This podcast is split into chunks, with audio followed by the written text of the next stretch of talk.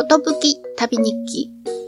この番組は旅の話とその旅を通じて学んだこと、調べたことを話すラジオ番組です。こんにちは、ぽちこです。今、本編で話をしている宮古島旅行の間に、プールへ行きました。そこの更衣室のドライヤーの横に、ブラシが置いてありました。殺菌ケースにたくさん並んでました。髪が長くないので、普段は櫛でパッパって溶かすだけなんですけど、せっかくあるので使ってみました。溶いてみると、意外と気持ちが良くて、髪がツヤツヤっとまとまったような気がしました。ブラシっていいなーって思って、旅行から帰ってから買っちゃいました。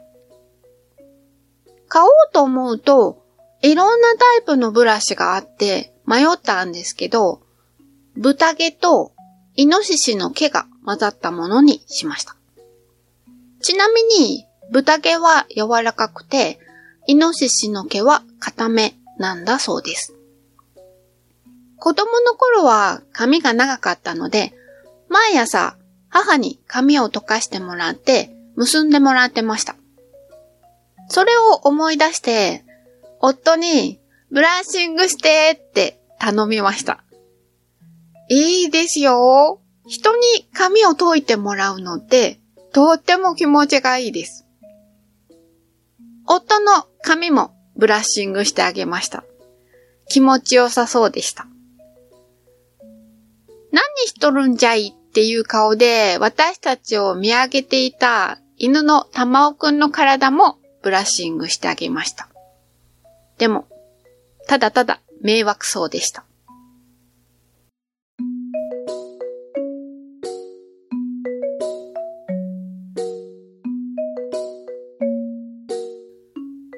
今回は宮古島旅行の3日目、2024年2月3日のお話です。この日の朝食のパンは、渦巻きパンと並ぶ宮古島のご当地パン、四角パンを食べました。名前の通り、真四角のパンです。ふかふかで分厚いパンの上に、サンドイッチ用のパンみたいな薄さのスポンジケーキが乗ってて、間にクリームが塗られてます。結構大きいんですけど、ふわふわなので楽々食べられちゃいました。そして、ご当地パンがあれば、ご当地ジュースもあります。元気の子っていう名前の乳酸菌飲料です。緑と黄色を基調とした紙パックに、ほっぺの赤い子供たちが元気に体操をしている姿が描かれています。パッケージを見るだけでも元気が出ちゃいます。そして、スーパーで牛乳を買ったんですけど、1リットル入りだと思ってたのが、表示をよく見ると、940ミリリットルって書かれてます。ちょっと 損した気分になりますよね。それになぜこんな中途半端な量なんでしょう？調べてみると、アメリカ統治時代の名残なんだそうです。沖縄に牛乳工場が作られたのは、本土復帰前の昭和31年頃だそうです。当時は容量を測る単位はアメリカで使われているガロンが使われていたんだそうです。ちなみに1ガロンは 3785ml です。紙パックが主流となったのは昭和50年代で、すでに本土に復帰はしていたんですけど、もうすでにガロンが定着していたので、1リットルではなくって、1リットルに近いクォーターガロン、4分の1ガロン、946ミリリットルで製造、販売するようになったんだそうです。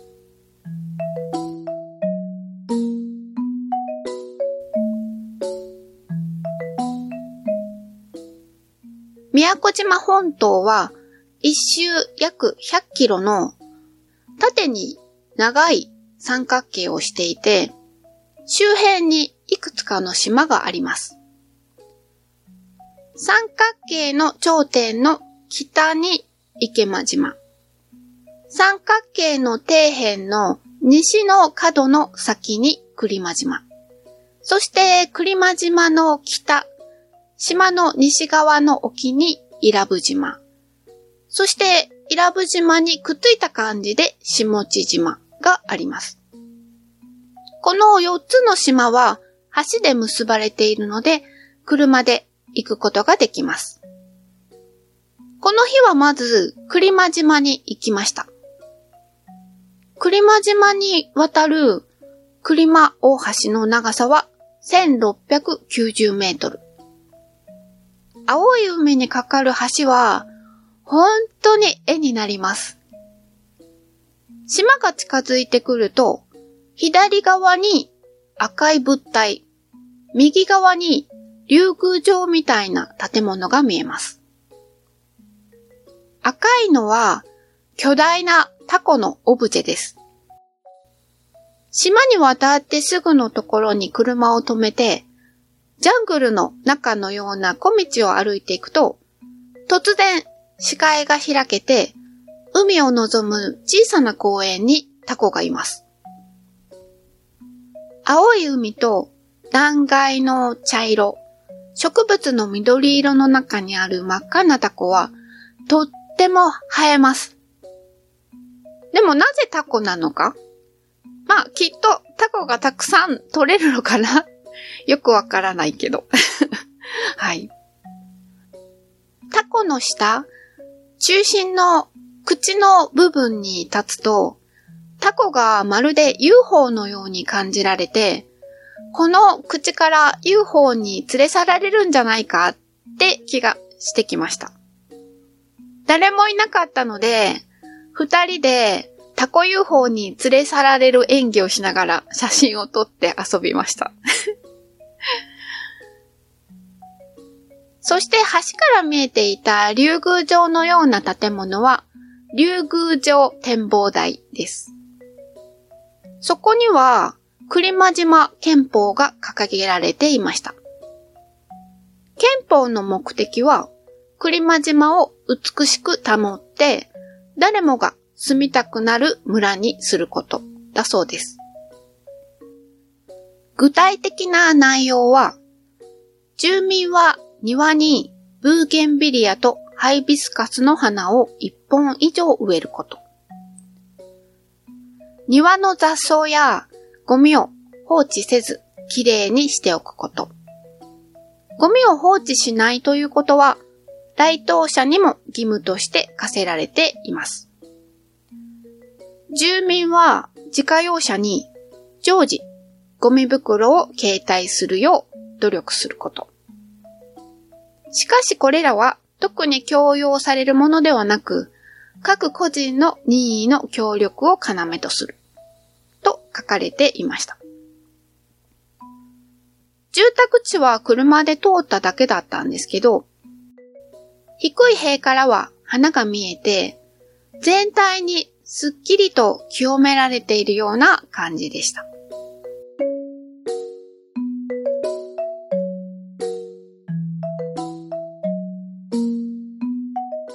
次に伊良部島へ渡りました。伊良部大橋は長さ3540メートル。離島同士を結ぶ橋、そして無料で渡れる橋としては日本最長なんだそうです。ちなみに日本で一番長い橋は東京湾アクアブリッジで長さが4425メートル。伊良部島から下地島へ入りました。下地島には空港があります。宮古島本島に空港があって、そこからそんなに離れていない下地島にも空港があります。この時期、離発着が1日4便ずつありました。沖縄空港、成田空港、神戸空港からの便です。もともとは日本国内でのパイロット養成の訓練飛行場として開設されたんだそうです。この空港を海側から着陸してくる飛行機が間近で見られるスポットがあります。フェンスで囲われた滑走路の周囲は遊歩道のようになっていて、飛行機が降りてくる先端まで行くことができます。ここは17エンド、17エンドという名前がついてます。名前の由来を調べてみると、一つには滑走路の角度が北を0度としたときに、滑走路が170度の方向に向いていて、滑走路標識番号が17であるということ。そして、航空用語で滑走路の末端のことをランナウェイエンドと呼んでいることに由来するんだそうです。駐車場からワンセブンエンドまで、右手に滑走路、左手に青い海を見ながら10分ほど歩きます。遮るものが何もなくて、おまけにこの日はピーカンだったので、とーっても暑かったです。真夏だったら相当暑いと思いますよ。飛行機の到着時間はちゃんと調べておきました。そして、ワンセブンエンドには10分前に着いたんですけど、着くと、たくさんの人がいて、みんな飛行機がやってくる方に向かってカメラを向けてました。みんな気が早いなーって思ってたら、飛行機が見えてきました。私も慌ててカメラを出して写真を撮りました。考えてみると、発表されてる飛行機の到着時間っていうのは、着陸するときなんでしょうか？それとも、飛行機のドアが開いて乗客が降りるとき、いつを指しているんでしょうね？ドアが開くときだとしたら、飛行機が着陸するのは到着の何分か前になりますよね。どうなんでしょう？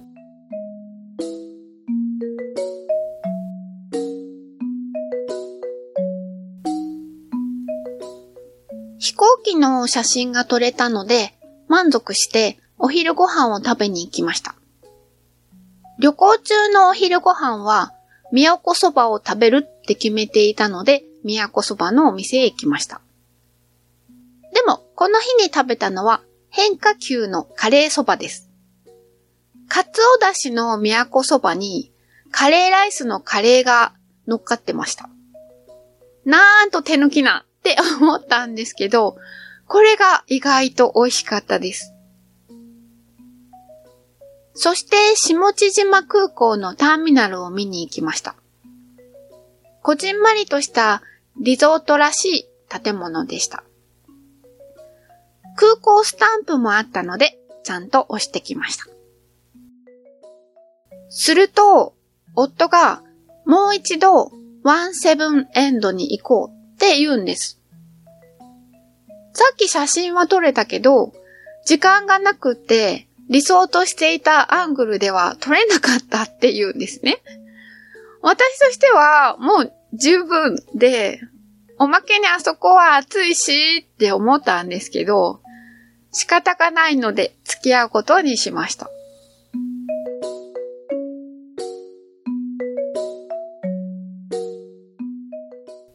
2回目はかなり時間に余裕を持って17エンドに着きました。飛行機を真正面から捉えたいというので、理想的な位置に陣取って飛行機を待ちました。しかし、今回は到着時間を過ぎても飛行機の姿は現れません。近くに飛行機の位置がわかるアプリで確認している人がいました。なるほど、便利なものがあるものです。この時は、飛行機がやってくる方向の空には雲がもくもく浮かんでました。その雲の中に光の点が見えました。飛行機のライトです。そして、次第に飛行機の姿が見えてきます。点だった飛行機が、ゆっくり、ゆっくり、徐々に大きくなってきます。大きくなってきたと思ったら、飛行機の轟音が聞こえ出します。そこからはもう、ほんと一瞬です。飛行機は一瞬のうちに巨大化して、一瞬のうちに頭の上を過ぎ去りました。飛行機って着陸する時でさえ早いんだなって思いました。そして、急ブレーキにも程があるよっていうほど、キューって減速しますね。着陸した飛行機の車輪が地面と擦れて煙が上がりました。迫力満点です。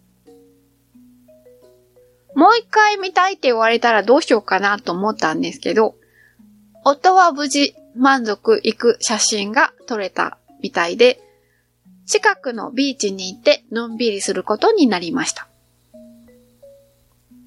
ビーチには三振を弾いて歌っている人がいました。歌を聴きながらシーグラスを探しました。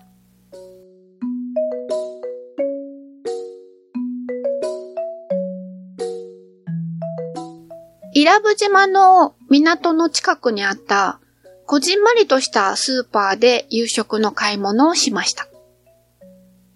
お頭付きの魚はすべてぶつ切りにされてパックに入ってます。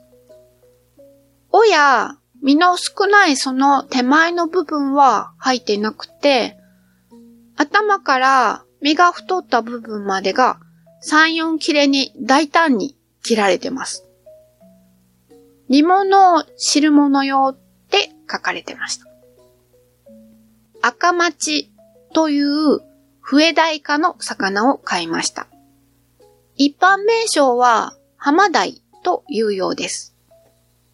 ちょっと光沢がある白地に、鱗の跡が赤色で、目がとっても大きな魚です。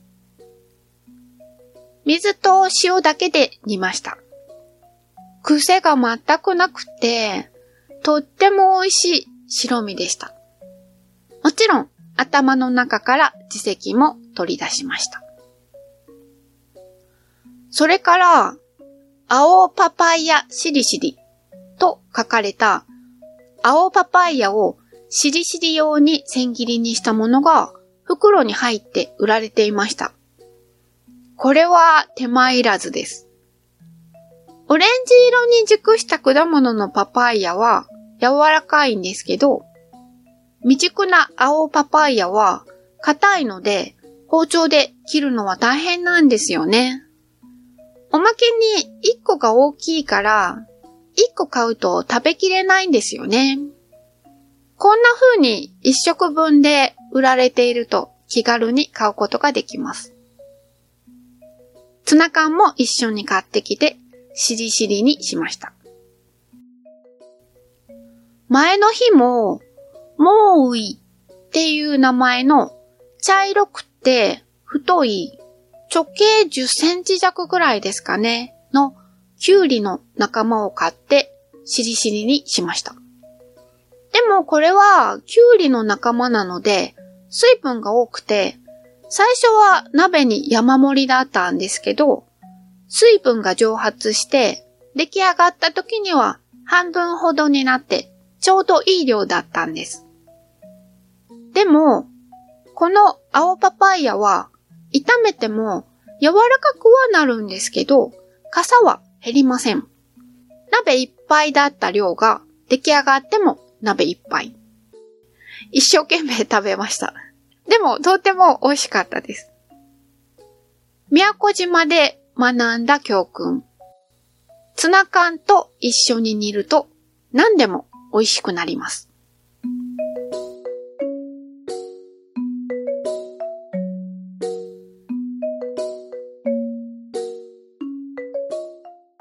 エンディングです。X にハッシュタグ、ことぶき旅をつけてポストしていただいたものを紹介します。ふわゆさんからいただきました。宮古島沖縄民謡の単茶目の歌詞にスルルが出てきます。沖縄三振を少し習っていた頃、意味もわからず歌ってました。きびな語だったんですね。たんちゃめぬはまに、するるぐわがゆてんど。なんか、全然うまく歌えませんが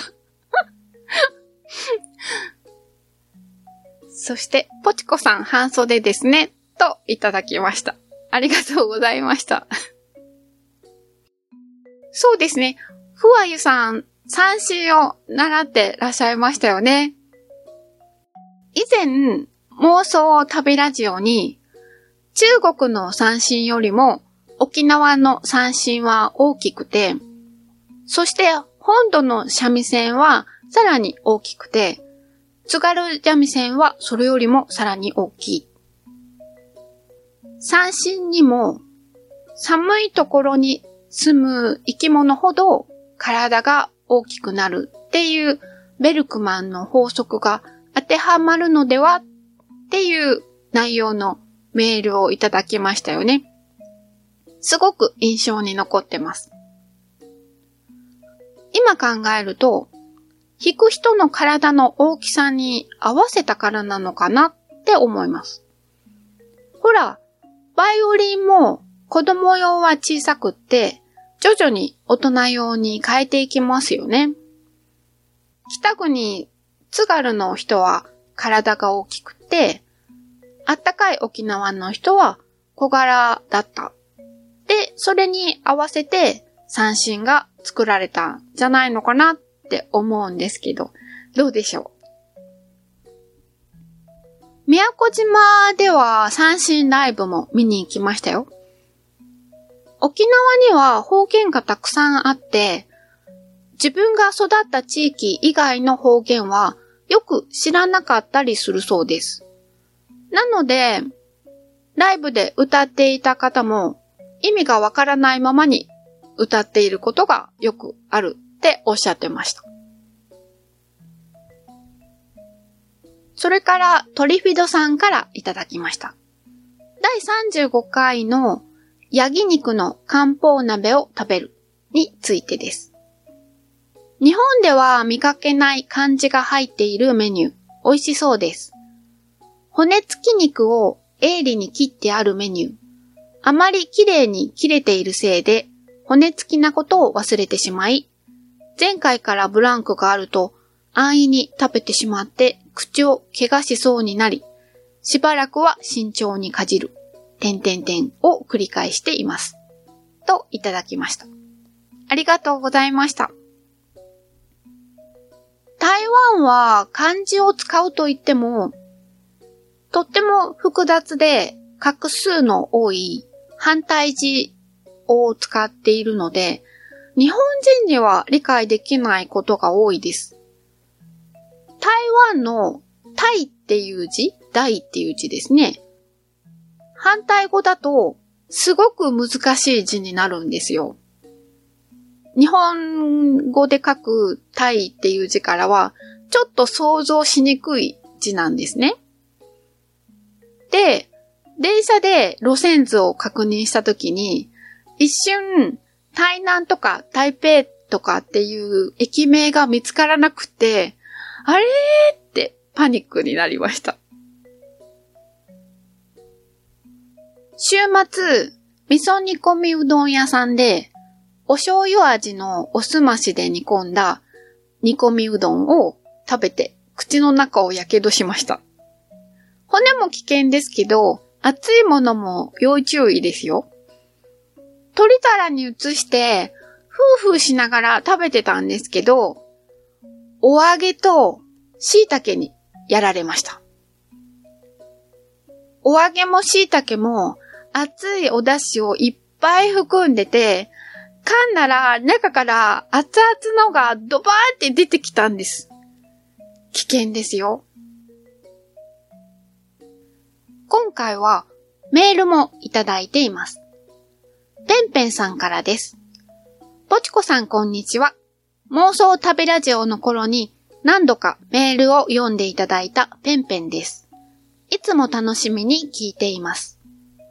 宮古島の会でのご当地パンのお話、美味しそうだなぁと思って聞いていました。ご当地グルメを楽しむのも旅の醍醐味ですよね。私の住んでいる札幌では、ちくわパンが人気です。ちくわにツナ缶、マヨネーズが入っているのが定番で美味しいですよ。今はどこのパン屋さんでも見かけますが、もともとはどんぐりという人気チェーン店のパン屋さんが考案したそうです。いつか札幌に来た際にはぜひお試しを。いただきました。ありがとうございます。ちくわパン美味しそうですよね。ツナとマヨネーズと合わせてあるのがいいですよね。絶対に美味しいと思います。北海道には2回行ったことがあるんですけど、札幌には行ったことがないんですよ。札幌って、いわゆる北海道の玄関口だから、北海道に行くなら経由しそうなんですけど、通らなかったんですよ。2回とも妄想食べラジオを一緒にやってたグッチーさんシティ方面にダイレクトに入っちゃったんです。札幌をいつか行こうと思っているので、その時にはちくわパン食べてきますね。ちなみに来週はグッチーさんの話を聞く回です。楽しみにしていてください。番組に関する感想などお気軽にお寄せください。まだまだご当地パン情報も募集してますし、ご当地飲み物とか、もっと大きくくくって、我が町に来たらぜひこれを食べてっていう情報もあったら、ぜひ送ってください。よろしくお願いします。メールアドレスは、ことぶき旅、アットマーク、gmail.com。X では、ハッシュタグ、ことぶき旅、ことぶきはカタカナ、旅は漢字をつけてポストしてください。よろしくお願いします。ということで、今回はこの辺で終わりにしたいと思います。ポチコでした。さようなら。